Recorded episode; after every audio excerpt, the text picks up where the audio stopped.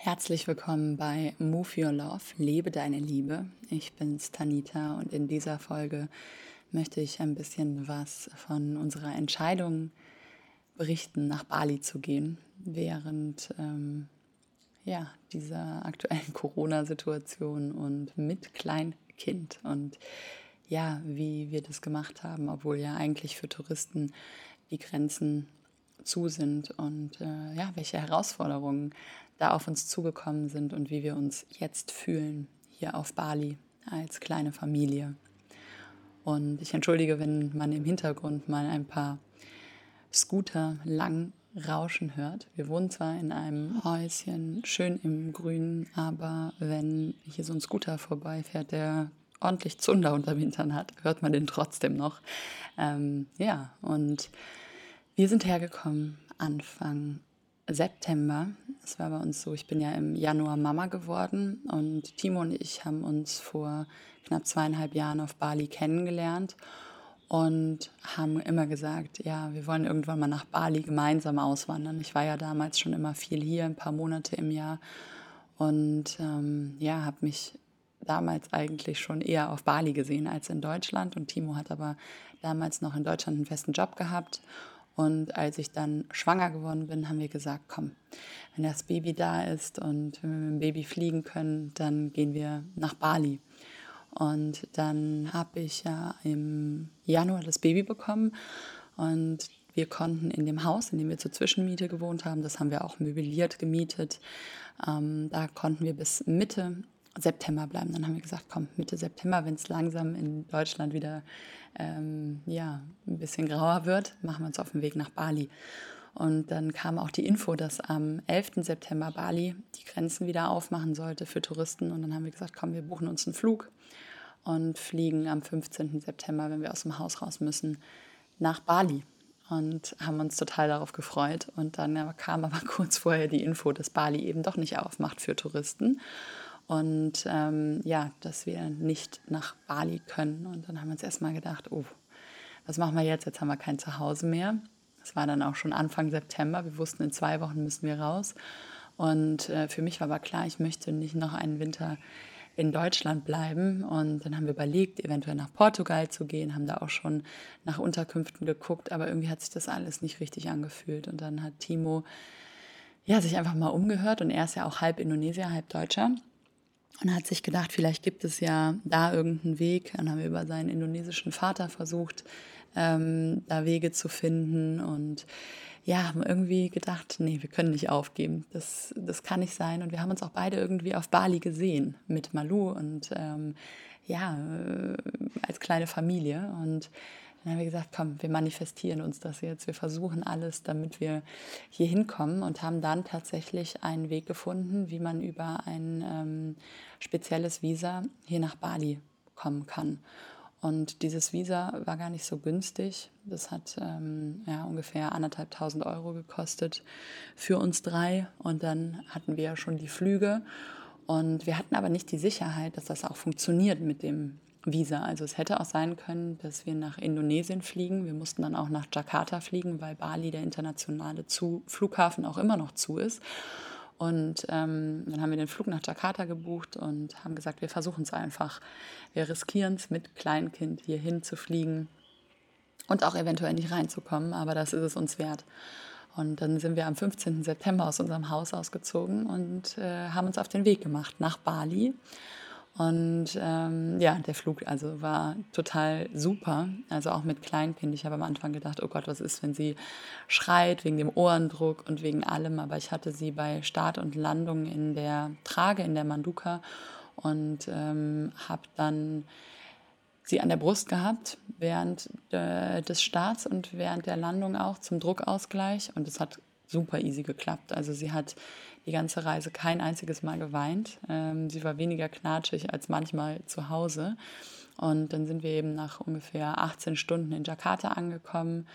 Wir haben unseren Stempel bekommen für unser Visa und sind dann zwei Stunden später oder drei Stunden später weiter nach Bali geflogen und sind auch hier reingekommen und ja, können jetzt erstmal für ein halbes Jahr hier sein und sind unfassbar dankbar, dass wir hier sind. Und das vielleicht nochmal für alle, die die ähm, ja einen Wunsch haben oder ein Ziel vor Augen haben, sich nicht direkt davon abbringen zu lassen, nur weil im ersten Moment etwas ähm, ja, einem da in den Weg gelegt wird. Also natürlich ist es ähm, wichtig, an etwas zu glauben, aber dann auch, wenn gewisse Dinge nicht so kommen, wie man sie erhofft hat, äh, alles zu probieren, trotzdem es zu erreichen. Man sagt immer ganz, ganz oft, ja, äh, wenn sich die Tiere, Türe nicht öffnet, dann ist es auch nicht deine Tür. Aber äh, ich habe das für mich die letzten Jahre immer wieder gemerkt, wenn äh, man es trotzdem weiter versucht und nicht aus dem Mangel heraus mit Stress und mit Verbissenheit, aber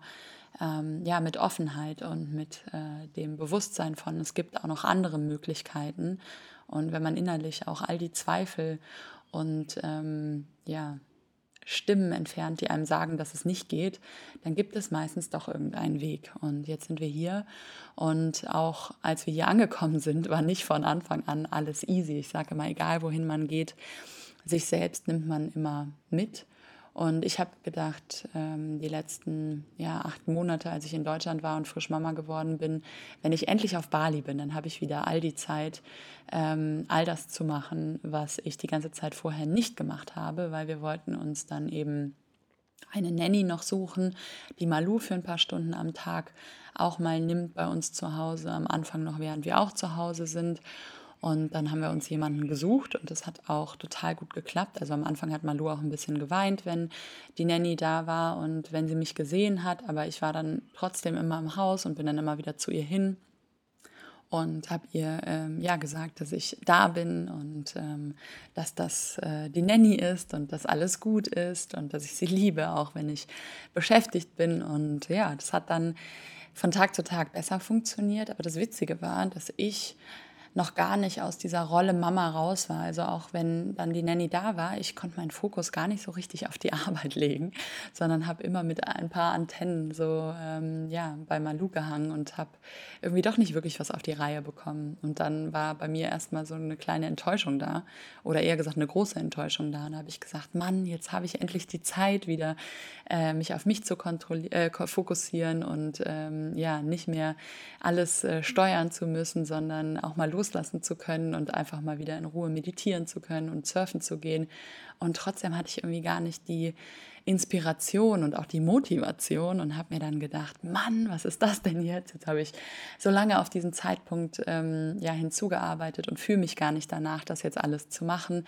Und ich glaube, das war aber auch alles der Druck. Das hat dann ein bisschen gedauert und ähm, ja, nach so einem Monat hat sich das dann langsam eingependelt und dann kam noch eine Herausforderung, nämlich in dem Haus, was wir gefunden hatten, wo wir auch eigentlich ein halbes Jahr bleiben wollten, äh, wurde dann gebaut direkt am Reisfeld hinter unserem Grundstück und da fuhren dann plötzlich jeden Tag die äh, Kieslaster vorbei und ähm, ja, die Zement, der Zementmischer hat permanent Krach gemacht und dann haben wir gesagt, okay, da müssen wir wohl jetzt raus. Und dann ging die Villasuche nochmal los, weil auch das erste Haus zu finden war gar nicht so easy, weil dann doch sehr, sehr viele Leute mit diesem Visum reingekommen sind und äh, dann eben auch für ein halbes Jahr vorhatten, hier auf Bali zu bleiben. Und plötzlich waren in diesem Ort, in dem wir waren, ähm, ganz, ganz viele neue Leute, weil der Ort, in dem wir waren, also Canggu, ähm, ist somit der Hauptort, wo alles noch offen war. Das heißt, fast alle Leute, die jetzt nach Bali gekommen sind, wollten auch dann ähm, in diese Gegend. Und dann haben wir ähm, erstmal echt ein ähm, bisschen Schwierigkeiten gehabt, was zu finden, was uns gefallen hat. Dann haben wir was gefunden und hatten auch schon das Geld überwiesen, also die Anzahlung. Und das war aber erst drei Wochen später frei. Dann haben wir die drei Wochen gewartet und kurz vorher hat uns die Frau doch abgesagt. Und dann mussten wir nochmal anfangen zu suchen. Da waren noch mehr Leute da und noch weniger Unterkünfte verfügbar. Und es war echt ein kleiner Struggle. Ähm, aber dann hatten wir diese Villa gefunden, waren happy und dann kam die Baustelle. Also nur noch mal eben ähm, ich will jetzt auch nicht hier lange mich beschweren oder so, das Leben ist trotzdem schön, aber äh, ich merke immer, dass ähm, ja, die Leute, die zuhören, auch dankbar sind, wenn ich so ein bisschen tiefer gehe und erzähle und auch mal erzähle, was nicht so gut läuft. Und das mache ich ja auch immer ganz gerne. Das heißt, ähm, es war auf der einen Seite total wunderschön hier und auch ähm, viel, viel entspannter als in Deutschland, weil man einfach jemanden hat, der hier sauber macht, weil man die Wäsche abgeben kann, weil wir die Nanny haben.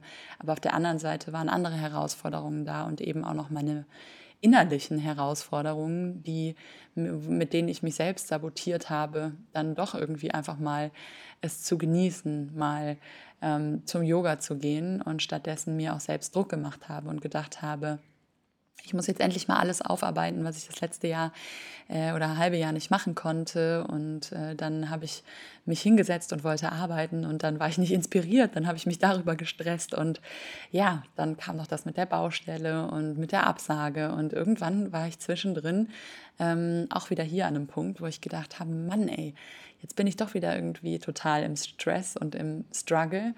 Und dann habe ich gedacht, komm, jetzt mal wieder mehr bei mir ankommen, wieder mehr meditieren, mich mehr mit mir verbinden und innerlich mich mit den Dingen verbinden, die ich im Außen sehen möchte. Und dann habe ich echt mich immer wieder hingesetzt und mir vorgestellt, wie ich an einem Ort bin, wo es ruhig ist, wo ich mich wohlfühle, ähm, wo ich mich angekommen fühle, wo ich inspiriert bin. Ein Ort, an dem ich ja einfach mich innerlich leicht und erfüllt fühle. Und dann haben wir hier dieses kleine Häuschen gefunden in Sessi mit zwei Schlafzimmern, mit einem kleinen Pool, mit einer wunderschönen Terrasse, mit Blick in den Dschungel und das Reisfeld. Ähm, ja, viele Bäume um uns herum, wo es kühl ist, wo man auch gut von zu Hause arbeiten kann. Und ja, nach drei Monaten doch äh, vielen Ups und Downs ähm, ist jetzt langsam mal Ruhe eingekehrt. Und ähm, ich habe wieder Zeit, Podcast-Folgen aufzunehmen oder wieder Muße, Podcast-Folgen aufzunehmen. Und ähm, ja, jetzt bleiben wir erstmal hier. Was Corona angeht, ist hier die Situation sehr, sehr entspannt. Es gibt zwar Maskenpflicht auf dem Roller und am Strand und im Supermarkt und ähm, in Restaurants und Cafés braucht man eigentlich keine Maske anzuziehen, auch nicht, wenn man auf Toilette geht. Und sonst gibt es auch wieder Veranstaltungen, also Kakaozeremonien und ähm, Yoga und Meditation und Ecstatic Dance. Zwar in kleineren Gruppen, aber das hat auch wieder offen. Und obwohl ja im Moment so unglaublich viele ja, Leute hier reinkommen, die jetzt auch für ein halbes Jahr hier bleiben mit diesem Visum und die seit drei Monaten scharenweise ähm, hier reinströmen. Ich sehe das immer in dieser Facebook ähm, Bali Housing Gruppe, wie viele tausende Leute da in den letzten äh, Monaten neu dazugekommen sind, also wie viele Menschen hier weltweit reinkommen, ähm, merkt man doch von ähm, Corona ähm, symptomischen Patienten überhaupt gar nichts. Also auch von Leuten, Einheimischen, ähm, die alle sagen, ja, ich kenne niemanden, der irgendwie krank ist und obwohl die Fallzahlen ansteigen, weil natürlich auch hier ähm, getestet wird, sind die ähm, ja, symptomischen Infektionen hier nicht spürbar. Und das Leben geht eigentlich in Anführungsstrichen normal weiter, nur dass eben auf ganz Bali verteilt kaum Touristen sind. Also alle Leute, die länger hier sind, tummeln sich jetzt gefühlt an ja, einem Ort. Und in Ubud sind auch noch einige Leute und gehen jetzt auch langsam wieder dahin. Also es machen dort jetzt auch wieder Cafés auf. Aber sonst ist Bali eigentlich doch noch relativ leer, der Rest von Bali. Aber das Leben findet eigentlich ähm, ja, gefühlt so statt, wie es auch vorher stattfand. Und wir fühlen uns hier sehr, sehr sicher, sehr, sehr wohl. Und für uns ist das ja der optimale Ort, um hier zu sein mit Baby und ähm, ja, als kleine Familie und auch vor allen Dingen mit der Arbeit, die ich mache, weil ähm, ja, ich hier von hier aus ja auch noch weiter meine Podcasts aufnehmen kann und ja, mit meinen Leuten in Deutschland zusammenarbeiten kann. Und ja, das vielleicht für alle, die sich gefragt haben, wie geht's Tanita auf Bali? Was macht sie da? Wie sieht der Alltag aus? Also meistens stehen wir morgens früh auf, frühstücken hier, genießen die morgendliche Ruhe, sind mit Malu, dann kommt irgendwann um acht oder neun die Nanny für drei, vier Stunden, dann essen wir gemeinsam Mittag, währenddessen die Nanny da ist, arbeiten wir. Ähm, und nachmittags kommt dann nochmal eine andere Nanny für drei Stunden, dann arbeiten wir noch was und abends ja, gehen wir dann Sonnenuntergang gucken oder gehen was essen oder sind einfach nur hier und kochen was, Nudeln oder so. und ja, genießen es hier zu sein. Und ich bin unfassbar dankbar hier zu sein, dass ich ähm, ja, dieses Leben leben darf, dass ich mir das mit erschaffen habe. Und ähm, der Weg hierhin war die letzten Jahre sehr, sehr intensiv und auch manchmal ähm, anstrengend und ein bisschen überfordernd. Aber es hat sich auf jeden Fall gelohnt und ich wäre nirgendwo lieber im Moment ähm, als hier. und bin wirklich sehr, sehr dankbar, diese Erfahrungen machen zu dürfen und äh, glücklich, dass es mir hier so gut geht. Und ja, sonst, falls ihr noch Fragen habt oder einfach mir eine Bewertung da lassen wollt für den Podcast, freue ich mich, wenn ihr das macht. Und ich danke euch fürs Zuhören, danke dir fürs Zuhören und schicke ganz, ganz viel Liebe aus Bali. Lebe deine Liebe, alles Liebe von mir, deine Tanita.